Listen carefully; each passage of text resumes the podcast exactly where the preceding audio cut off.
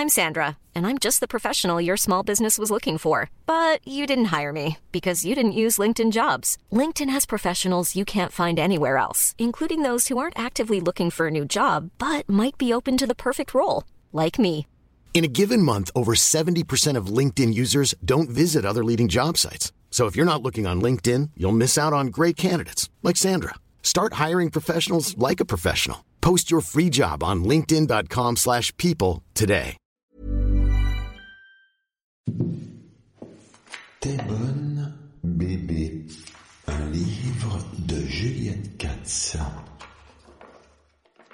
Alors Juliette, je voulais vous demander, dans votre livre, vous parlez d'apprendre à s'aimer. Si on vit en relation de couple avec nous-mêmes, ah, si vous avez prévenu.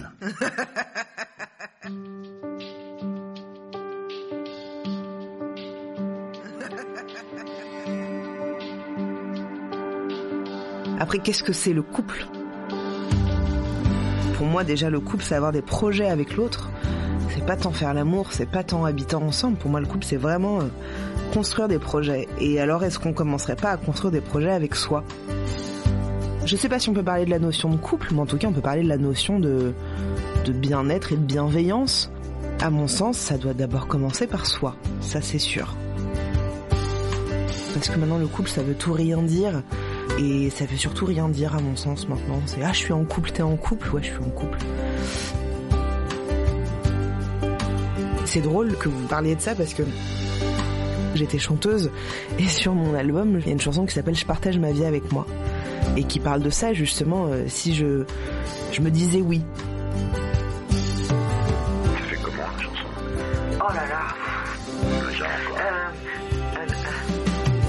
Partage ma vie avec moi. Je, je me sens aussi bien dans mes bras. C'est moi la femme de ma vie. Et je pourrais même me dire oui. J'avais 20 ans, hein, donc... euh,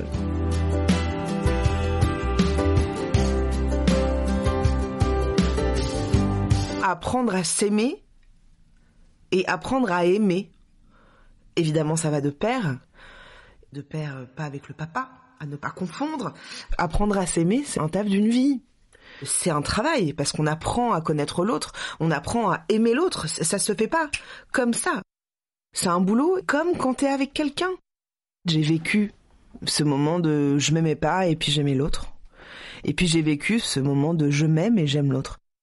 Il est compliqué d'aimer l'autre dans son entièreté, mais je parle une entièreté profonde, tant que soi-même, on ne se connaît pas. Et tant que quand je parle de s'aimer soi, je parle pas de, de de se lancer des fleurs et d'avoir un melon pas possible. Je parle juste de d'être bienveillant, de se respecter, d'être à son écoute, de s'estimer. Je parle de ça comme amour.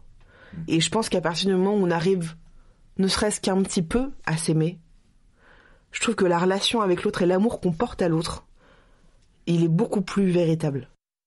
C'est plus facile de s'aimer quand on correspond au canon de tout le monde, euh, Non. etc. Bah non. Je crois pas que parce qu'on rentre dans des codes, on est casse, qu'on est plus heureux. Je crois vraiment pas. Et je crois pas que ça allège quelque chose, quelque part. Parce que je suis sûre demain, vous comme moi, on rentre dans une case, on va dire, ah ouais, putain, ça me fait chier, en fait, d'être dans une case. Putain, mais on- je suis exactement comme ce que ma mère voulait que je sois, ou je suis exactement blonde comme tous les mecs. Je, je dis n'importe quoi, hein. Mais je pense pas que ça participe au bonheur et à l'amour de soi, parce que ça c'est par rapport à l'autre, par rapport à un truc extérieur et subjectif. Alors du coup la question qui se pose c'est est-ce que je dois m'aimer parce que l'autre me valide? Il y a la représentation, il y a notre identité, ce qui est quand même deux choses très différentes. Pour moi, il y a ce qu'on représente, donc euh, comment je suis physiquement, euh, quelles sont mes fringues, euh, ma représentation, ma représentation, voilà. Et l'identité, c'est ce qu'on est réellement. Et souvent, les gens confondent ça. Souvent, les gens pensent que parce que t'es gros, je donne cet exemple-là parce que je le suis. Par exemple, tu es gros, donc ça veut dire que c'est ton identité. Et c'est pas vrai. C'est pas vrai. Pour moi, ça ne l'est pas. Vous êtes bien la première à le savoir. De quoi? Que je suis pas grosse? Oui, que c'est pas une identité en soi. Moi, moi, je le sais que c'est pas une Bon, ben identité voilà. en soi. Mais ça, je l'ai appris il y a cinq mois. Je l'ai appris il y a un an, quoi. Parce que moi, toute ma vie, je croyais que c'était mon identité d'être grosse. Je me suis identifiée à ça en me disant, Juliette Katz, la meuf de 30 piges, a toujours été grosse et c'est son identité, donc elle est associée à ça. En tout cas, par rapport à l'amour de soi, d'une certaine manière, il y a plein de choses que j'aime en moi, bien sûr. Et je suis fière de moi sur plein de points et je suis en accord avec euh, ma bienveillance, ma vulnérabilité. J'arrête, enfin, j'essaye. J'essaye de moins me flageller, d'arrêter de me dire putain, t'as raté, t'as fauté, t'es qu'une conne. J'essaye d'être moins comme ça parce que je l'ai été très longtemps. Comment on fait pour être dans l'amour de soi? Je crois d'abord, c'est de savoir qui on est. Et c'est, c'est, c'est pas simple quoi. C'est tellement pas simple savoir ce qu'on veut, ce qu'on veut pas, quels sont nos principes, nos critères, nos envies, euh, nos goûts, nos désirs. Tout ça, c'est apprendre déjà à s'aimer, je pense. En tout cas, à, à, à, à se connaître quoi. je suis en train de vous perdre, putain. Non, non, non, non, non, mais non. Partage ma vie avec moi. Je me sens aussi bien. Je suis hyper fragile, je suis hyper, euh, je suis très émotive, euh, je remets beaucoup de choses en doute, beaucoup, beaucoup, beaucoup, beaucoup. J'ai 30 ans, c'est jeune, hein, mais j'ai passé de longues années à vraiment euh, pas être avec moi, à pas m'écouter, à pas me respecter du tout, à me mutiler de manière imagée et pas imagée, de me piétiner, mais vraiment, j'ai vraiment passé beaucoup, beaucoup, beaucoup d'années comme ça. Et ça me rendait très très malheureuse parce que je n'existais que dans le regard des autres. Vous êtes euh, sous le regard des gens qui vous blessent ou qui vous gênent, vous pensez à ça et vous mettez sur YouTube. Ouais. Ça, c'est strange. Ouais, mais je suis spé, moi. On dirait pas, hein, je suis en pyjama et j'ai des, rougeurs sur la gueule, mais en vrai, je suis spé. Hein. non, mais je, je... c'est le paradoxe. C'est le paradoxe. Moi, quand je chantais, j'ai fait des Olympiades, je, je chiais dans ma culotte et en même temps, c'était une horreur pour moi d'aller sur scène et en même temps, je ne rêvais que de ça, quoi. Donc, euh, c'est le paradoxe complet. Et en même temps, je suis youtubeuse, je suis actrice aussi. J'écris un bouquin, je suis porte-parole de plein de trucs, machin, là, là, là, là. Tout ça, faut savoir que je suis pas du tout stratégique dans ma vie. Mais alors, pas du tout.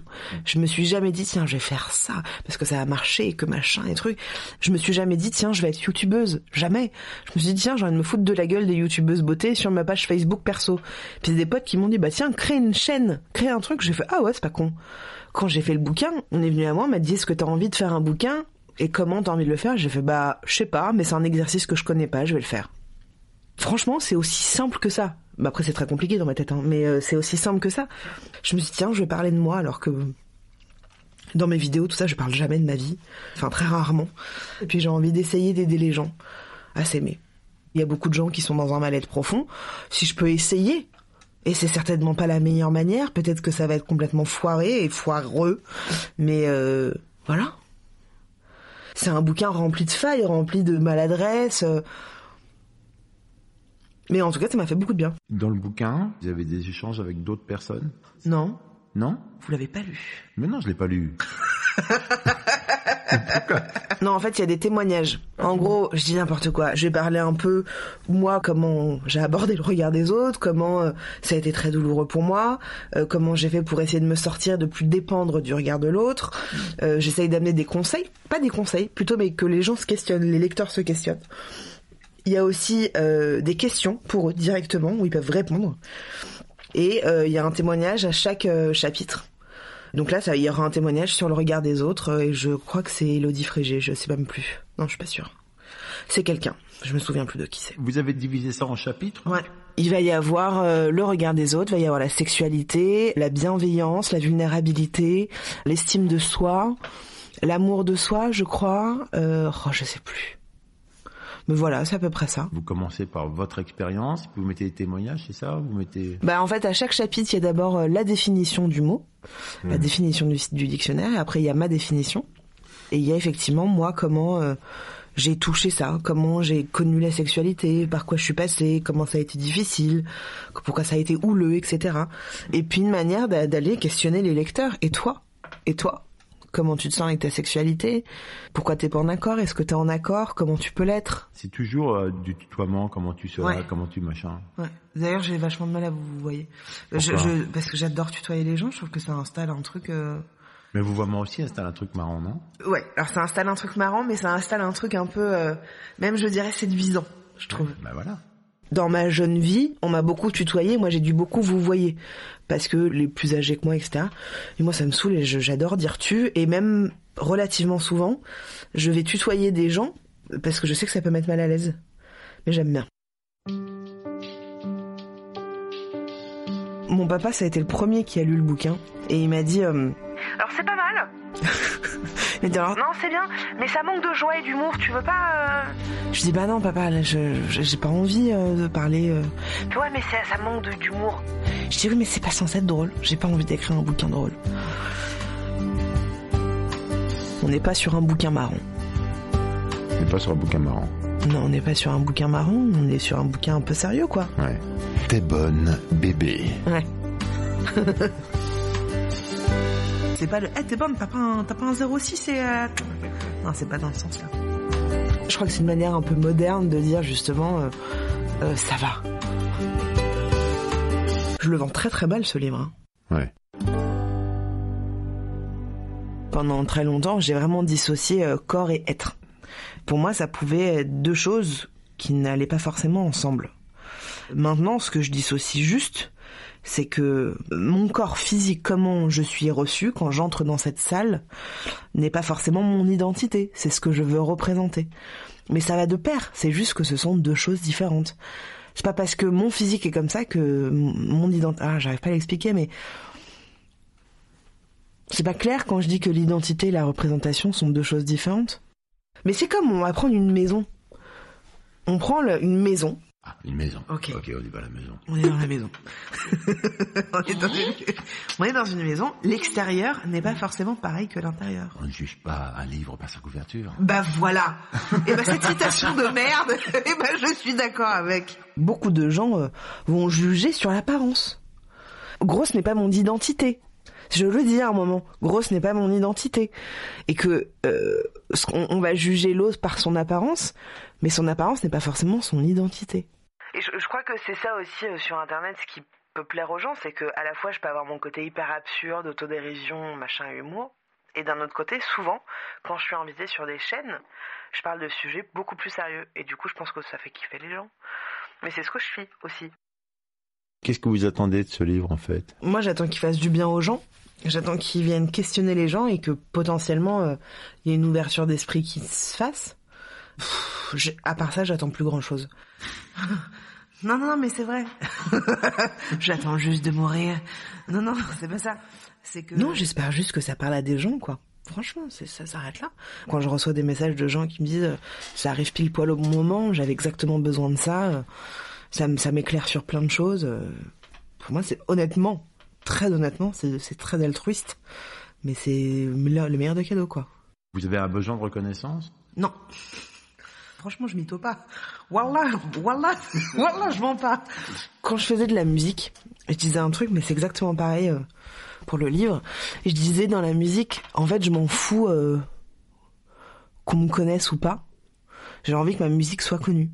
Ce qui est pas pareil. Là, c'est pareil, envie que le bouquin, il marche. Mais vraiment, je suis très très honnête. Hein. J'adore. Alors, aussi très honnêtement, j'adore quand je poste des photos de moi et qu'il y a je ne sais pas combien de likes sur mes photos et de gens qui me disent oh t'es belle c'est génial. Ça vient flatter mon ego comme jamais et c'est très agréable mais je n'ai pas ce besoin là pour exister. J'ai pas besoin de ça. J'ai besoin de mes amis j'ai besoin de mes proches j'ai besoin euh, je sais pas de choses qui sont plus concrètes quoi. Parce que les 600 000 personnes qui me suivent c'est génial mais je ne les connais pas. Je les connais pas. Donc euh, c'est un truc qui est pas palpable donc je crois pas avoir besoin de reconnaissance. Enfin, je crois pas. J'ai plus besoin. En fait, franchement, j'ai plus besoin. J'ai eu beaucoup besoin d'être reconnu par mes parents, euh, enfin d'être reconnu. On s'entend, de- de- d'avoir ce truc d'estime, quoi, et de bravo ma fille. Je l'ai plus trop. C'est super quand ça arrive. Vraiment, je suis ravie. Mais je suis plus dans cette attente. Je suis pas dépendante de ça. C'est comme le regard de l'autre, c'est-à-dire que je trouve ça important, mais je suis pas dépendante de ça. Je suis pas dépendante de, de, de la reconnaissance, quoi. Bon, Je sais pas. Vous me croyez pas du tout. si, si, je vous crois. Ok. Je m'intéresse plus trop aux gens en ce moment. J'apporte plus trop d'intérêt aux gens que je connais pas trop. euh. Je suis assez asociale en fait. Je suis une grande timide euh, de la sociabilité. C'est-à-dire que quand je dois être en, en soirée avec plein de gens, etc., j'ai vachement mal à aller parler à des gens que je connais pas. euh. Je suis très vite mal à l'aise et, et, euh, je sais pas, je suis toujours avec les mêmes personnes, c'est un petit cocon, j'ai pas besoin de m'enrichir plus à ce niveau-là pour l'instant. Vous avez beaucoup d'amis On sent la meuf qui est dépressive. Ça va sinon ça Comment vous dire Merci Juliette. Merci. Merci beaucoup même Juliette. De rien, avec plaisir. C'était T'es bonne bébé, un livre de Juliette Katz avec des illustrations d'Alexia Allais. Franchement, ça va. J'ai un mec euh, depuis presque trois ans. J'ai un petit chien très mignon. Non, mais j'ai une amie que j'ai depuis que j'ai 11 ans, qui est mon, ma plus vieille amie. euh, j'ai, ouais, j'ai pas mal de potes, quoi. Tout va bien finalement. Franchement, ça va. C'est vrai? Franchement, ouais. C'est vrai? Ouais. On est dans une bonne période? On est dans une chouette période. Ouais. Oh, mais tant mieux. Et vous? Ça va. Ouais. Chez First Édition. Un podcast du Poste Général.